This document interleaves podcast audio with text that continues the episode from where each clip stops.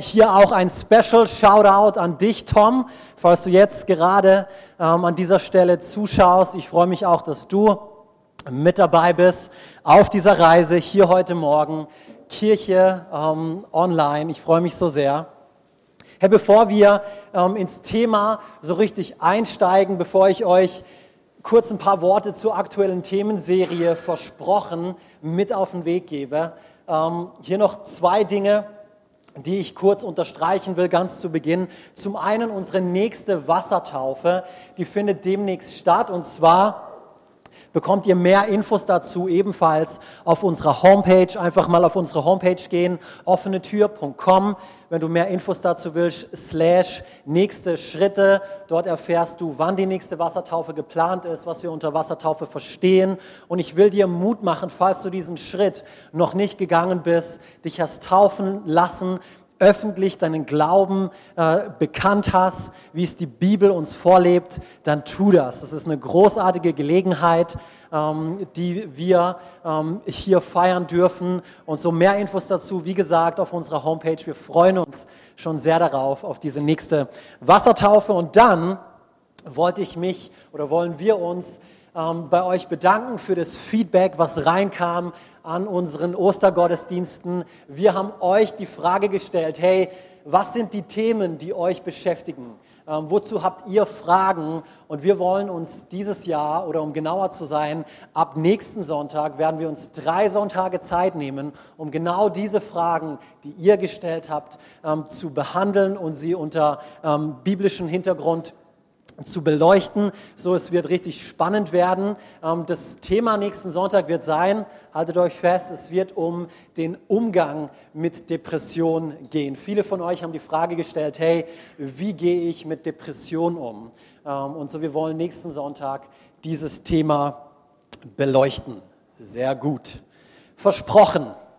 Als ich das erste Mal davon gehört habe, von diesem äh, Titel für diese Themenserie ähm, und auch worüber wir sprechen wollen, musste ich an einen Film denken von Arnold Schwarzenegger oder Arnold Schwarzenegger spielt in diesem Film mit. Er heißt Versprochen ist versprochen und ich sehe gerade hier hinter der Kamera den David Bohler sitzen, unseren Arnold Schwarzenegger. Deswegen muss ich ein bisschen schmunzeln. Damit habe ich nicht gerechnet, dass er hier hinter der Kamera sitzt.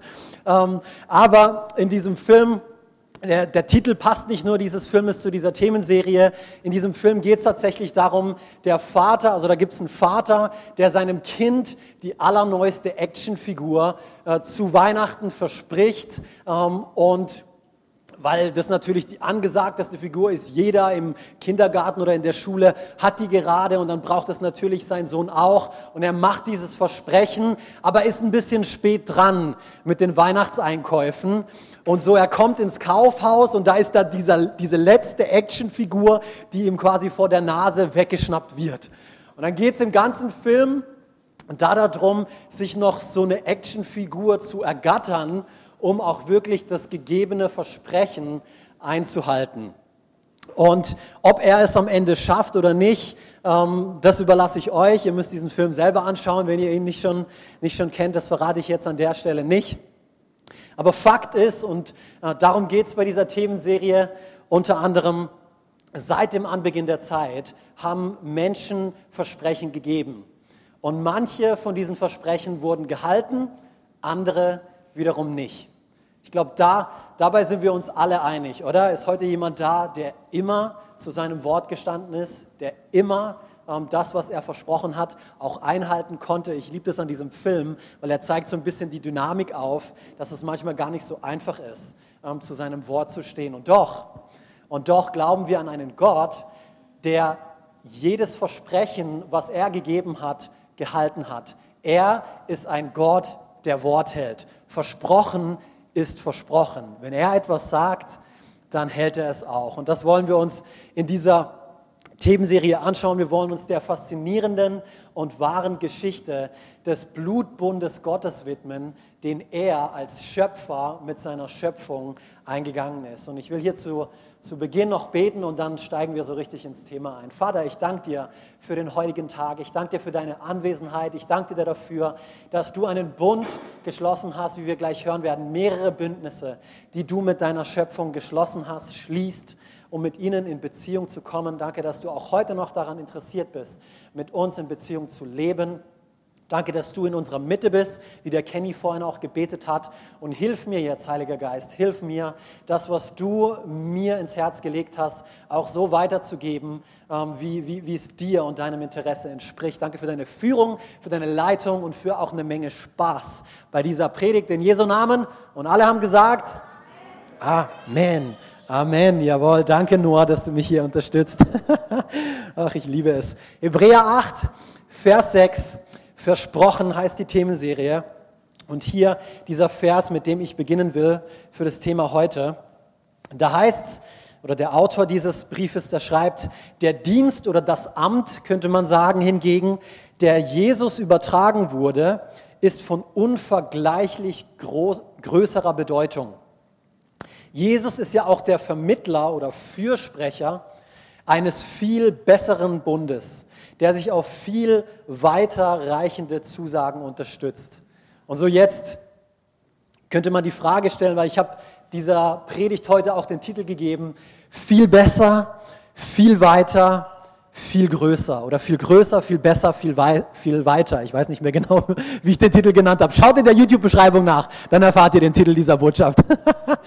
Jetzt könntest du denken, boah, hört sich super an, oder? Aber ich habe mir die Frage gestellt, ja, kommt ein bisschen darauf an, viel, viel größer, viel besser, viel weiter als was denn? Oder? Das ist, das ist der entscheidende Punkt. Zum Beispiel, Gerade in letzter Zeit, vielleicht in, ähm, hat der Heilige Geist mich hier ähm, äh, äh still und leise darauf vorbereitet ähm, mit diesem Beispiel, weil in letzter Zeit habe ich irgendwie äh, Kontakt oder Anrufe bekommen von Leuten, die mir einen neuen Internetvertrag ähm, oder einen neuen Mobilfunkvertrag äh, andrehen wollten. Und was haben sie gemacht? Sie haben gesagt, hey Herr Enz, wir haben da was in petto. Das ist viel besser wie Ihr bestehender oder Ihr laufender Vertrag. Und dann war meine Frage natürlich, ja, was heißt viel besser? Ähm, und dann haben sie mir gesagt, ja, der kann das, der kann das, der kann das. Ähm, und das alles zum selben Preis. Sie müssen einfach nur noch mal einen neuen Zwei-Jahres-Vertrag abschließen und dann haben Sie viel bessere Konditionen, eine viel bessere Leistung. Und weil ich mich mit dieser Thematik gut auskenne, konnte ich das natürlich in Relation setzen und wusste, ah ja, okay, das ist tatsächlich ein besseres Angebot. Wenn dieser selbe Kundenberater jetzt aber meine Frau angerufen hätte und ihr all das erzählt hätte, dann hätte sie nicht wirklich sagen können, dass das echt ein besseres Angebot ist. Warum nicht? Ganz einfach deswegen, weil sie mit dem ganzen Internet und Mobilfunkzeugs gar nichts zu tun haben will. Sie sagt, hey, darum kümmert sich mein Mann. Immer wenn die, äh, die Mitarbeiter bei ihr zuerst anrufen, sagen sie, Entschuldigung, ich kann Ihnen hier nicht weiterhelfen. Rufen Sie später nochmal an, wenn mein Mann da ist. Weil ich mich gerne in dieses Zeug reinfuchse und damit auseinandersetze. Sie will damit gar nichts zu tun haben. Ähm, und doch ist es wichtig, um wirklich sagen zu können, dass ein angepriesenes Produkt auch tatsächlich besser ist, ähm, dass man vergleicht, ja, was für Leistungen hat man denn aktuell, nicht wahr? Ähm, meine Frau, um das hier, um euch Frauen auch draußen abzuholen, ähm, gell, ich mache jetzt eine Schublade auf, oh oh, ähm, nee, sagen wir es so, eine Frau, okay? Eine Frau, die hole ich vielleicht mit diesem Beispiel besser ab und ich weise darauf hin, dass ich gesagt habe, eine Frau, nicht meine Frau, okay? Die muss vielleicht wissen, dass sie sich bei diesem 20. Paar Schuhe, was sie jetzt kauft, dass sie anstelle von 80 Euro für dieses Paar nur 50 Euro ausgibt. Aber sie muss wissen, dass es vorher 80 Euro gekostet hat, um wirklich sagen zu können, Alex, äh, äh, natürlich mein Mann, jetzt, jetzt hast du dir gerade 30 Euro gespart. So dieser Vergleich, der ist mega wichtig, damit ein Angebot wirklich diese, diese ähm, volle Größe entfalten kann, äh, die es bewirbt, müssen wir es ähm, in den Vergleich setzen. Um den Vorteil, wir müssen den Vorteil und den Nutzen erkennen. Ähm, und das wollen wir heute Morgen eigentlich tun, ähm, weil diese Aussage, die der Hebräerbrief getroffen hat, eben viel besser, viel größer, viel weiter. Ja, als was denn und zu was? Was, was ist der Vergleich, den er hier bringt? Und ich will hier bevor wir uns ähm, eben diesem Vergleich widmen, diese Verse nochmal in einer anderen Übersetzung lesen.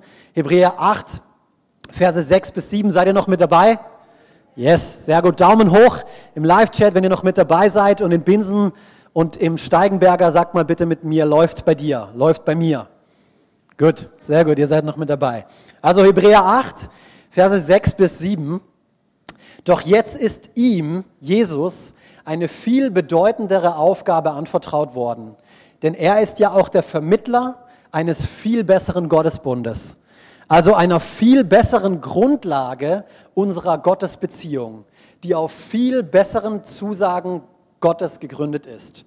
Und jetzt kommt hier was Spannendes. Hätte der erste Bund keine Mängel gehabt, wäre es nicht nötig gewesen, ihn durch einen zweiten zu, äh, zu ersetzen.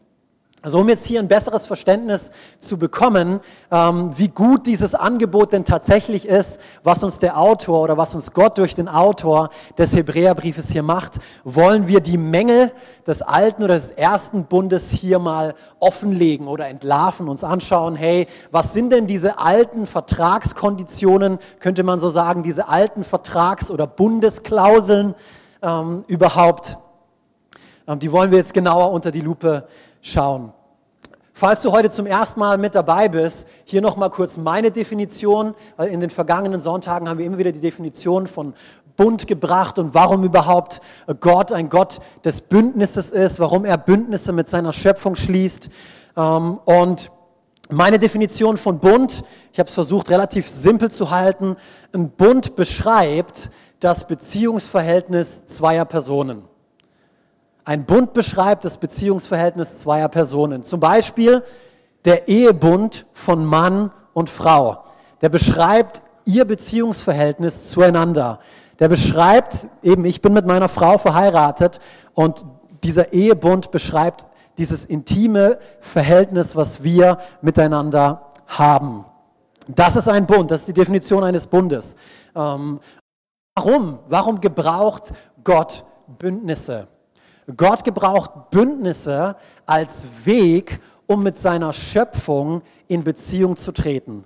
Das ist eine Art und Weise, wie Gott es sich vorgenommen hat, mit seiner Schöpfung in Beziehung zu treten. Und eine Möglichkeit, die er seiner Schöpfung anbietet, mit ihm in Beziehung zu treten. Und so was ich so genial finde, ist diese, diese Tatsache, dieser Fakt, diese Wahrheit, dass Gott an einer Beziehung mit dir Interesse hat. Man könnte sogar sagen, er sehnt sich danach. Heute Morgen, und das musst du wissen, das musst du hören, Gott sehnt sich nach einer Beziehung mit dir. Deswegen schließt er oder deswegen hat er Bündnisse geschlossen. Und lass mich das hier auch ganz klar sagen, nicht weil er darauf angewiesen ist, abhängig davon ist oder es braucht, sondern einfach weil er es möchte. Er möchte, und das macht das Ganze nur noch viel kraftvoller, wie ich finde, er möchte einen Bund, er möchte in Beziehung mit dir kommen. Deshalb Bündnisse. Ähm, vier große Bündnisse. Eigentlich spricht die Bibel, also ich bin in meiner Recherche auf mindestens sieben Bündnisse in der Bibel gestoßen, aber es gibt vier sehr bedeutsame Bündnisse, von denen die Bibel spricht. Einer davon ist der ähm, Abrahamitische Bund, ähm, dann gibt es den Mosaischen Bund, dann gibt es den Bund den, er, den Gott mit David geschlossen hat. Und dann gibt es natürlich diesen neuen Bund, den, den Jesus schließt oder geschlossen hat mit den Menschen. Und ohne jetzt hier im Detail auf jeden dieser Bünde oder dieser Bündnisse einzugehen, wollen wir uns vor allem diesen drei Erstgenannten widmen, diesen, diesen Mängeln, von dem der Autor des Hebräerbriefes auch spricht, die es damals gab. Und der Mangel Nummer eins ist seine Exklusivität. Seine Exklusivität. Wir lesen hier aus 1. Mose 17, ist die Geschichte, wo Gott mit Abraham einen Bund schließt. 1. Mose 17, Verse 1 und 2 und 7 und 8. Als Abraham 99 Jahre alt war, erschien ihm der Herr und sprach, ich bin Gott, der Allmächtige. Diene mir treu und lebe so, wie es mir gefällt. Ich will einen Bund mit dir schließen. Von dir soll ein mächtiges Volk abstammen. Mit, von Abraham soll ein mächtiges Volk abstammen. Mit, mit Abraham sprach er da und wollte einen Bund mit ihm schließen. Dieser Bund zwischen uns soll auch für die kommenden Generationen gelten. Er wird für alle Zeit Gültigkeit haben zwischen mir und deinen Nachkommen. Hier auch wieder, er spricht direkt zu Abraham. Ich will dein Gott und der Gott deiner Nachkommen sein. Ja, ich will dir und deinen Nachkommen das ganze Land Kanaan, in dem du jetzt als Fremder lebst, für immer geben. Und ich will ihr Gott sein. 3. Mose 26, Verse 12 bis 13. Hier spricht er jetzt zu Mose ähm, oder zum israelitischen Volk und er sagt, ich will mitten unter euch leben. Wow, wie cool ist das denn? Gott allmächtig, der Schöpfer dieses Himmels und der Erde sagt, ich will mitten unter euch leben. Ich will euer Gott sein und ihr sollt mein Volk sein. Ich bin der Herr, euer Gott, der euch aus Ägypten geführt hat, damit ihr nicht länger Sklaven der Ägypter seid. Ich habe das Joch der Sklaverei von euren Schultern genommen, sodass ihr aufrecht gehen könnt. Also dieser erste, der alte Bund, der galt zuerst Abraham und dann den Israeliten. Wir haben hier gerade vom abrahamitischen und vom mosaischen Bund gelesen gehabt. Ähm, er war ein exklusiver Bund. Ähm, kein anderes Volk konnte damals von sich behaupten, äh, dass, dass, dass Gott ihr Gott ist. Die Israeliten konnten das, wie, wie wir hier gelesen haben. Ihnen galt Gottes Aufmerksamkeit, ihnen galt Gottes Nähe, ihnen galt Gottes Schutz, ihnen galt Gottes Fürsorge. Abraham und seine Nachkommen, den Israeliten, all das galt ihnen. Und doch obwohl sich Gott dazu entschieden hatte, mit einem Volk, mit einer Nation anzufangen, ähm, eben ein Bund zu schließen, war das mehr ein Anfang als ein Ende. So, das war niemals Gottes endgültiger Plan, zu sagen, hey, ich, ich, das ist so ein exklusiver Club hier, den ich gründen möchte und alle anderen haben Pech gehabt. Aber wir lesen ähm, selbst schon im Alten Testament immer wieder von Ausnahmen, ähm, wie zum Beispiel einer Rahab, die übrigens eine Prostituierte war, die ähm, Kanaaniterin war und wir haben gerade gelesen, Gott hat ähm, dem, dem Volk Israel oder Abraham Kanaan zugesichert und zugesagt. Und doch hat er eine Ausnahme für Rahab und ihre Familie gemacht. Er hat eine Ausnahme für Ruth gemacht, die eine Moabiterin war. Und nicht nur eine Ausnahme dahingehend, dass er sie in ihr Volk aufnahm, sondern sie sind auch Teil des Stammbaumes von seinem eigenen Sohn, von Jesus Christus. Und es macht das Ganze für mich so kraftvoll, weil wir schon im Alten Testament sehen, ähm, ja, da war eine gewisse Exklusivität da, die in der Regel galt, aber Gott hat schon immer irgendwie nach Wegen, nach Möglichkeiten gesucht, um mit Menschen in Beziehung zu kommen. Das ermutigt mich so sehr. Und als Bündnispartner Gottes das war nämlich das, das Kraftvolle damals als Bündnispartner Gottes, hat er sich darum gekümmert, komme was wolle, ähm, und er hat sich für sein Volk stark gemacht, für die Nation oder für, für die Leute, mit denen er einen Bund hatte, er hat sich für sie stark gemacht. Ungefähr so, wie der Amazon Kundensupport sich für dich stark macht, wenn du ein Produkt dort bei ihnen kaufst oder ähm, noch stärker für dich einsetzt, wenn du Amazon Prime-Kunde bist. Ähm, so setzt sich Gott für dich ein, wenn du ein Bündnispartner mit ihm bist. Naja, ähm, vielleicht gibt es eine klitzekleine, ähm, ein klitzekleiner Unterschied, der Vergleich hinkt, weil die Amazon Prime-Mitgliedschaft kostet dich nur 69 Euro im Jahr ähm, und Teil des Volkes Gottes zu sein damals kostete dich als Mann deine Vorhaut. Okay? So ein klitzekleiner ähm, Unterschied. Ähm, Teil Gottes Volkes zu sein war, du musstest dich als Mann beschneiden lassen. Jawohl, ähm, ich spreche heute Morgen über Beschneidung, aber das war halt nun mal so. Und deswegen war das auch exklusiv, ähm, weil nicht jeder Mann ähm, war gerade erpicht darauf und Abraham mit seinen 99 Jahren auch nicht unbedingt, aber das war Teil der Abmachung und so hat er mit 99 Jahren sich noch beschneiden lassen. Okay? Ich glaube, ich habe genug zu dem Thema gesagt. Wir gehen zum nächsten Punkt. Oder David, bist du einverstanden? Sehr gut. Mangel Nummer zwei des alten Bundes, seine Zweiseitigkeit.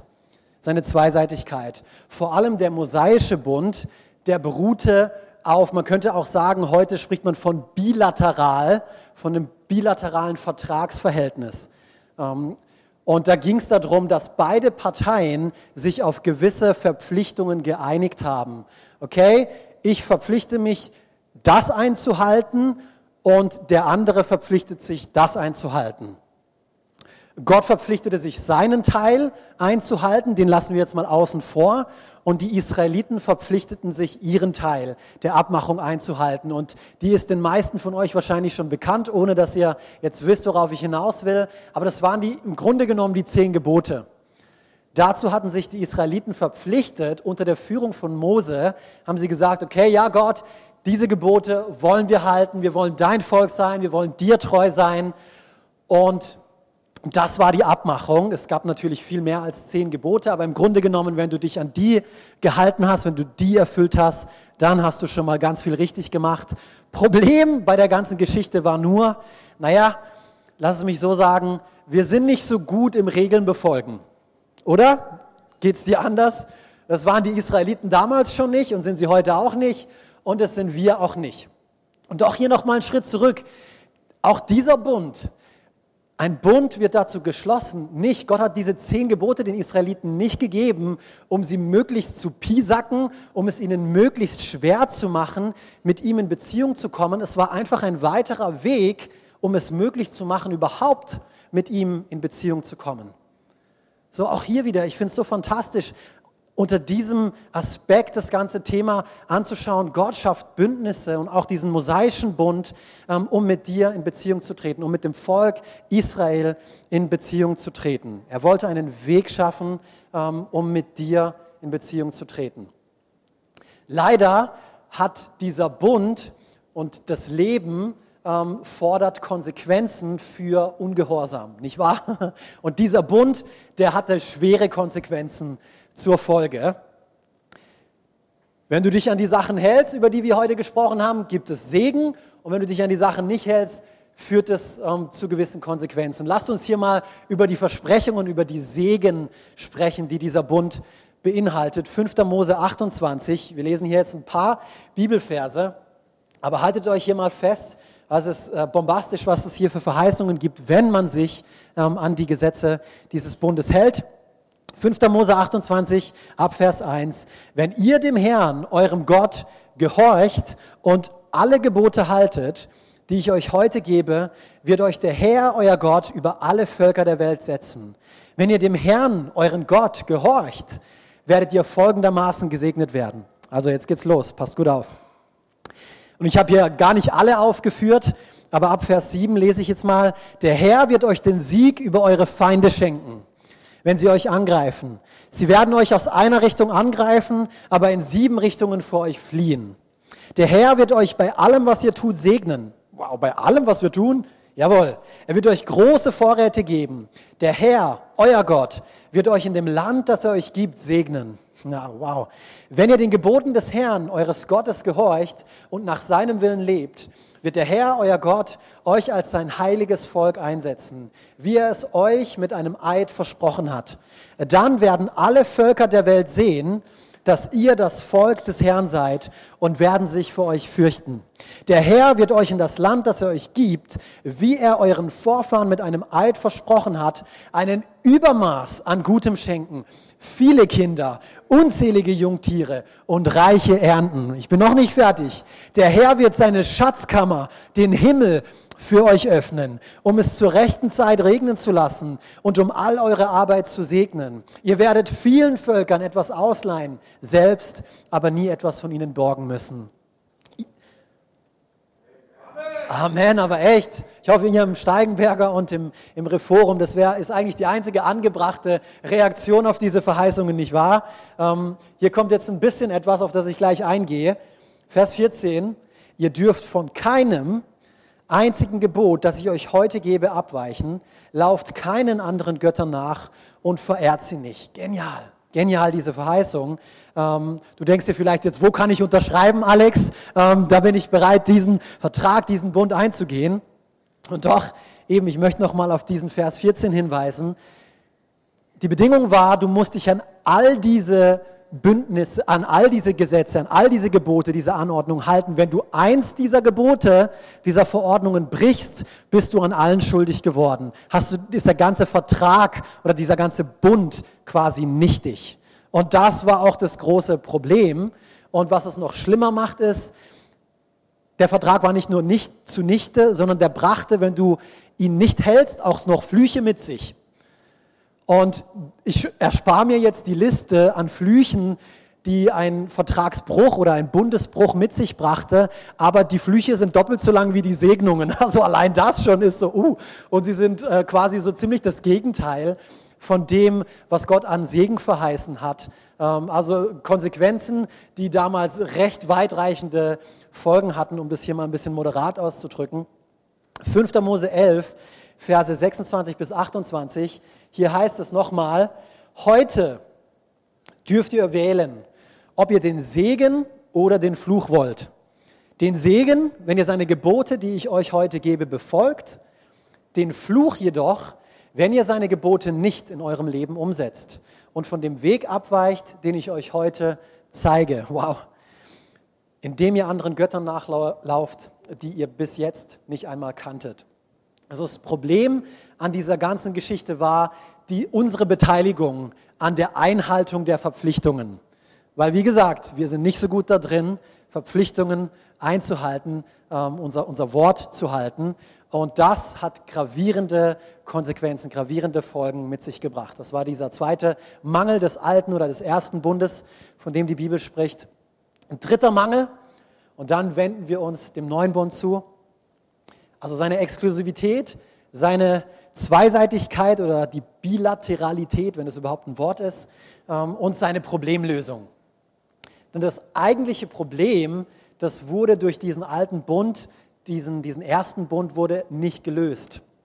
Das Problem aller Probleme, vielleicht musst du das hier heute auch nochmal hören, die Ursache für jegliches Böse, die Ursache für Leid, für Krankheit, für Armut, für Tod, für Mangel auf dieser Erde eigentlich ziemlich simpel. Es ist die Sünde. Das ist die Ursache für jegliches Leid, für jegliche Not, für den Tod selbst. Und Gott wusste das. Und die Sünde trennt den Menschen von Gott. Hier heißt in Römer 6, Vers 23, ja, die Endabrechnung für ein Leben in der Sünde ist der Tod. Oder man könnte auch sagen, es ist das Getrenntsein von Gott. Das ist das Ende der Sünde. Es ist das Getrenntsein von Gott. Und auch hier nochmal einen Schritt zurück. Unter dem Aspekt, dass Gott mit dir Beziehung haben will, ist es schrecklich für ihn. Das war so schrecklich für ihn, weil er wusste, er muss irgendwie einen Weg schaffen, um wieder mit den Menschen in Beziehung kommen zu können, weil die Sünde trennt den Mensch vor Gott. Und es war die Entscheidung des Menschen zu sündigen. Und so hat sich Gott überlegt, okay, was, was, was kann ich hier machen? Und er hat wieder an einen Bund gedacht, wieder an einen Weg gedacht, ähm, wie er sich um dieses Problem kümmert. Er hat Verantwortung für unsere Verantwortungslosigkeit könnte man sagen, ähm, übernommen. Und damit hat er das Priestertum und das damalige Opfersystem ins Leben gerufen. Und auch hier will ich nicht zu sehr ins Detail gehen heute Morgen. Aber Pastor Will hat etwas Entscheidendes letzten Sonntag bereits angesprochen. Ihr erinnert euch wahrscheinlich noch daran, wenn ich diese Verse hier bringe. 3. Mose 17, Vers 11, da heißt es, denn das Leben eines jeden Geschöpfes ist in seinem Blut.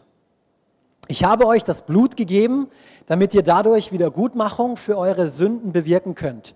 Das Blut reinigt euch Wiedergutmachung. Ah, das Blut bringt euch Wiedergutmachung. Alex, lies richtig. Weil das Leben in ihm ist. Hebräer 9, Vers 22. Fast alles wird nach dem Gesetz mit Blut gereinigt.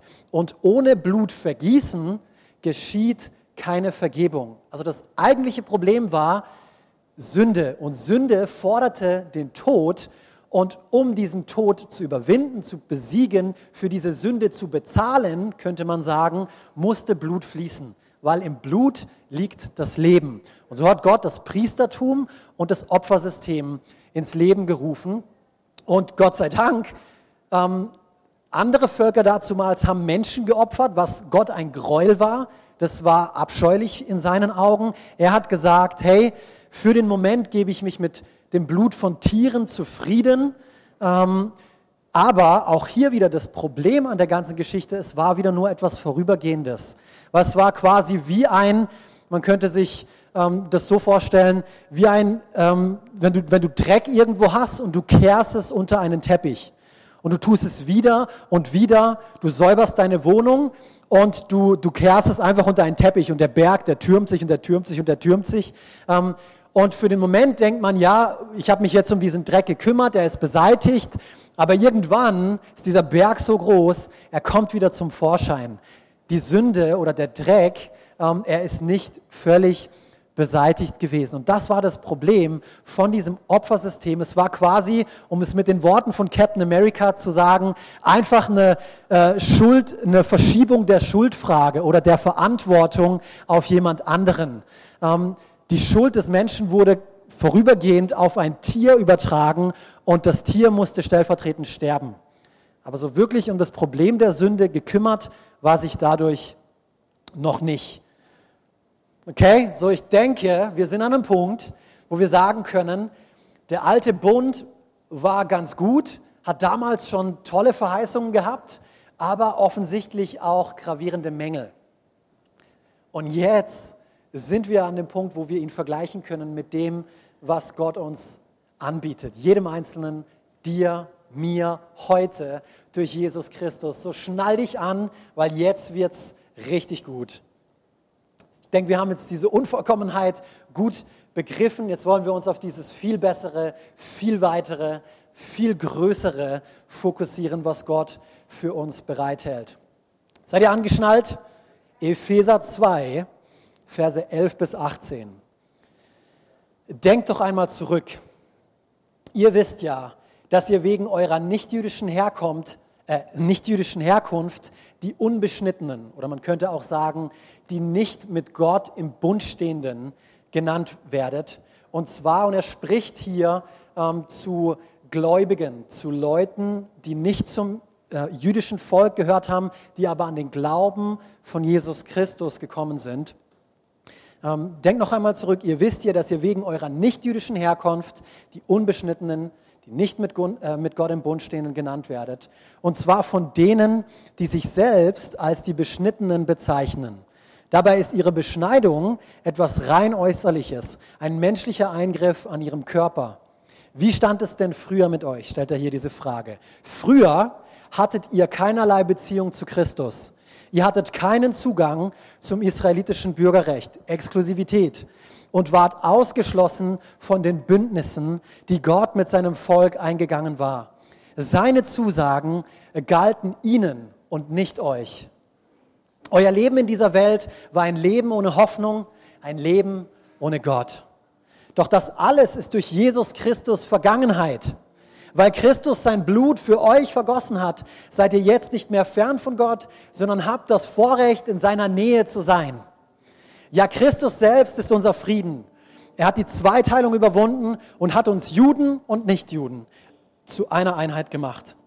Er hat die Mauer niedergerissen, die zwischen ihnen stand, und hat ihre Feindschaft beendet.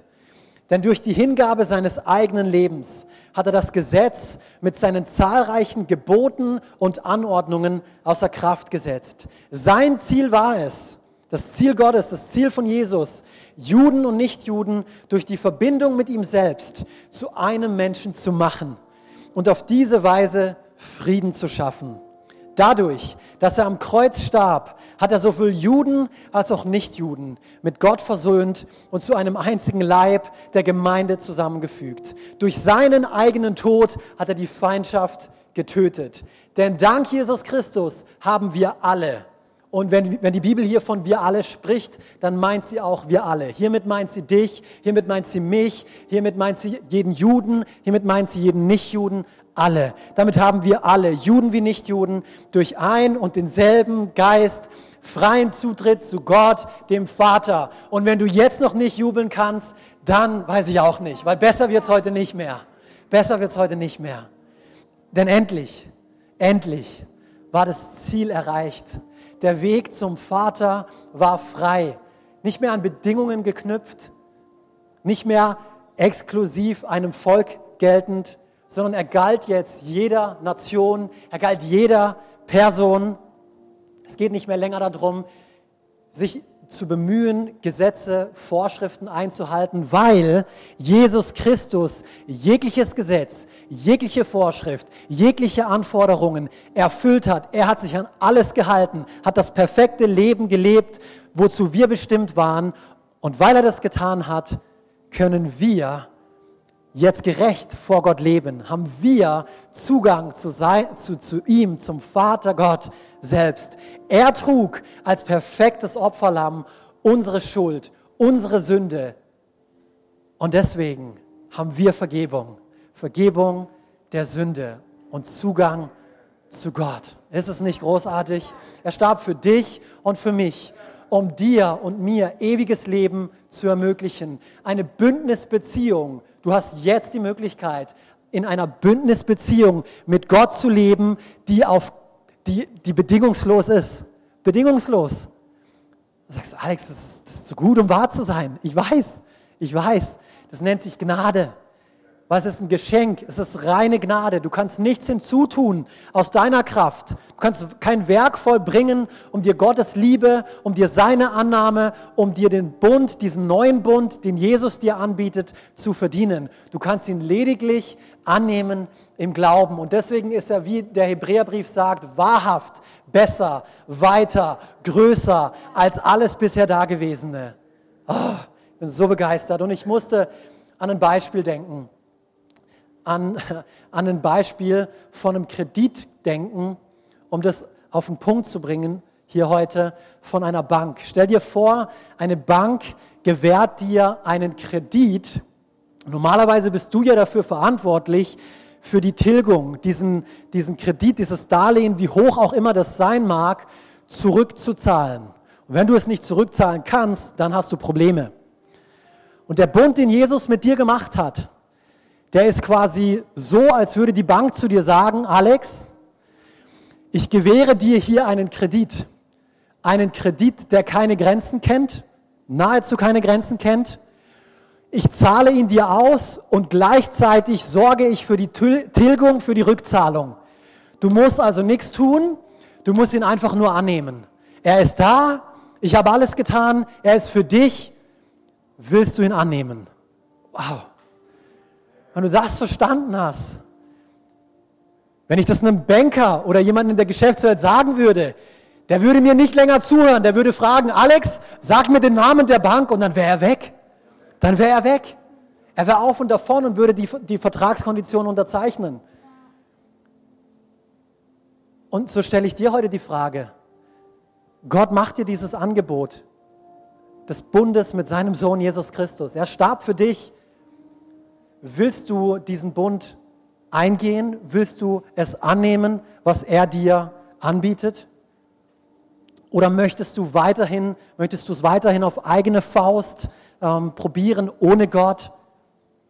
Das ist deine Entscheidung. Die Entscheidung liegt bei dir. Gott wird dir die nicht abnehmen. Ich kann sie dir leider auch nicht abnehmen. Ähm, er zwingt dich auch nicht dazu, aber er stellt dich, er stellt mich heute vor die Wahl. Und wenn ich dir einen freundschaftlichen Rat hier zum Abschluss mitgeben darf, wähle das Leben. Heute entscheide dich für das Leben, für ein Leben mit Gott, ein Leben im Überfluss. Denn dazu ist Jesus gekommen. Das ist dieser neue Bund, den er mit dir schließen möchte. Johannes 14, Vers 6, der letzte Vers für heute. Hier sagt Jesus über sich selber, ich bin der Weg, antwortete Jesus. Ich bin die Wahrheit und ich bin das Leben. Zum Vater Gott kommt man nur durch mich. Und wenn du das heute tun möchtest, wenn du zu Gott, dem Vater, kommen möchtest, sei das zum allerersten Mal oder du möchtest zurückkommen zu ihm, dann möchte ich dir dabei helfen. Was du dafür tun musst, die Bibel sagt dazu folgendermaßen, du musst in deinem Herzen glauben, dass er Jesus Christus von den Toten auferweckt hat und du musst mit deinem Mund bekennen, dass er Herr deines Lebens ist. Und wenn du das tust, dann bist du Teil der Familie Gottes, Bündnispartner des lebendigen Gottes, ähm, ein Kind Gottes darfst du dich nennen. Und das kannst du jetzt dort tun, wo du dich befindest, sei es im Steigenberger, an dem Platz, an dem du sitzt, ähm, im Reforum in Binsen, an dem Platz, wo du sitzt oder zu Hause. Wenn du gerade am Autofahren bist, weißt du was, fahr irgendwo rechts ran an den Seitenstreifen und bete mit mir. Ich bete vor und du drückst deinen Glauben einfach durch dieses Gebet zum Ausdruck und dein Glaube rettet dich. Vater, ich danke dir dafür, dass ich heute vor dich kommen kann, so wie ich bin. Vater, ich danke dir dafür, dass ich vor dich heute kommen kann, so wie ich bin. Betet mit mir. Du kannst es laut an deinem Platz mitbeten. Ich habe erkannt, dass ich Sünder bin. Ich habe erkannt, dass ich Sünder bin und dass mich diese Sünde von dir trennt und dass mich diese Sünde von dir trennt. Jesus, danke, dass du kamst, stellvertretend für meine Schuld starbst. Jesus, danke, dass du kamst, stellvertretend für meine Sünde starbst um mir einen Weg zum Vater zu bahnen, um mir einen Weg zum Vater zu bahnen. Und ich nehme jetzt dich und ich nehme jetzt dich, diesen Weg, die Wahrheit und das Leben selbst an. Diesen Weg, die Wahrheit und das Leben selbst an. Und will ab heute für dich leben. Und will ab heute für dich leben. Verändere du mein Leben. Verändere du mein Leben. In Jesu Namen. Amen. Hey, und wenn du dieses Gebet gebetet hast, herzlichen Glückwunsch. Das ist die, die beste Entscheidung, die du in deinem Leben treffen kannst. Lass uns davon wissen, wenn du möchtest. Gerne über die Kontaktkarte an unseren Standorten kannst du da auch bei der Welcome Lounge mit uns über diese Entscheidung ins Gespräch kommen. Wir wollen dir hier helfen, nächste Schritte zu gehen. Über Zoom am Ende des Gottesdienstes hier ähm, wird auch ein Team für dich bereit sein. Einfach ähm, in die Beschreibung des YouTube-Videos auf den Zoom-Link klicken. Ansonsten, Gemeinde, wir haben euch lieb ähm, und bis nächsten Sonntag. Macht's gut.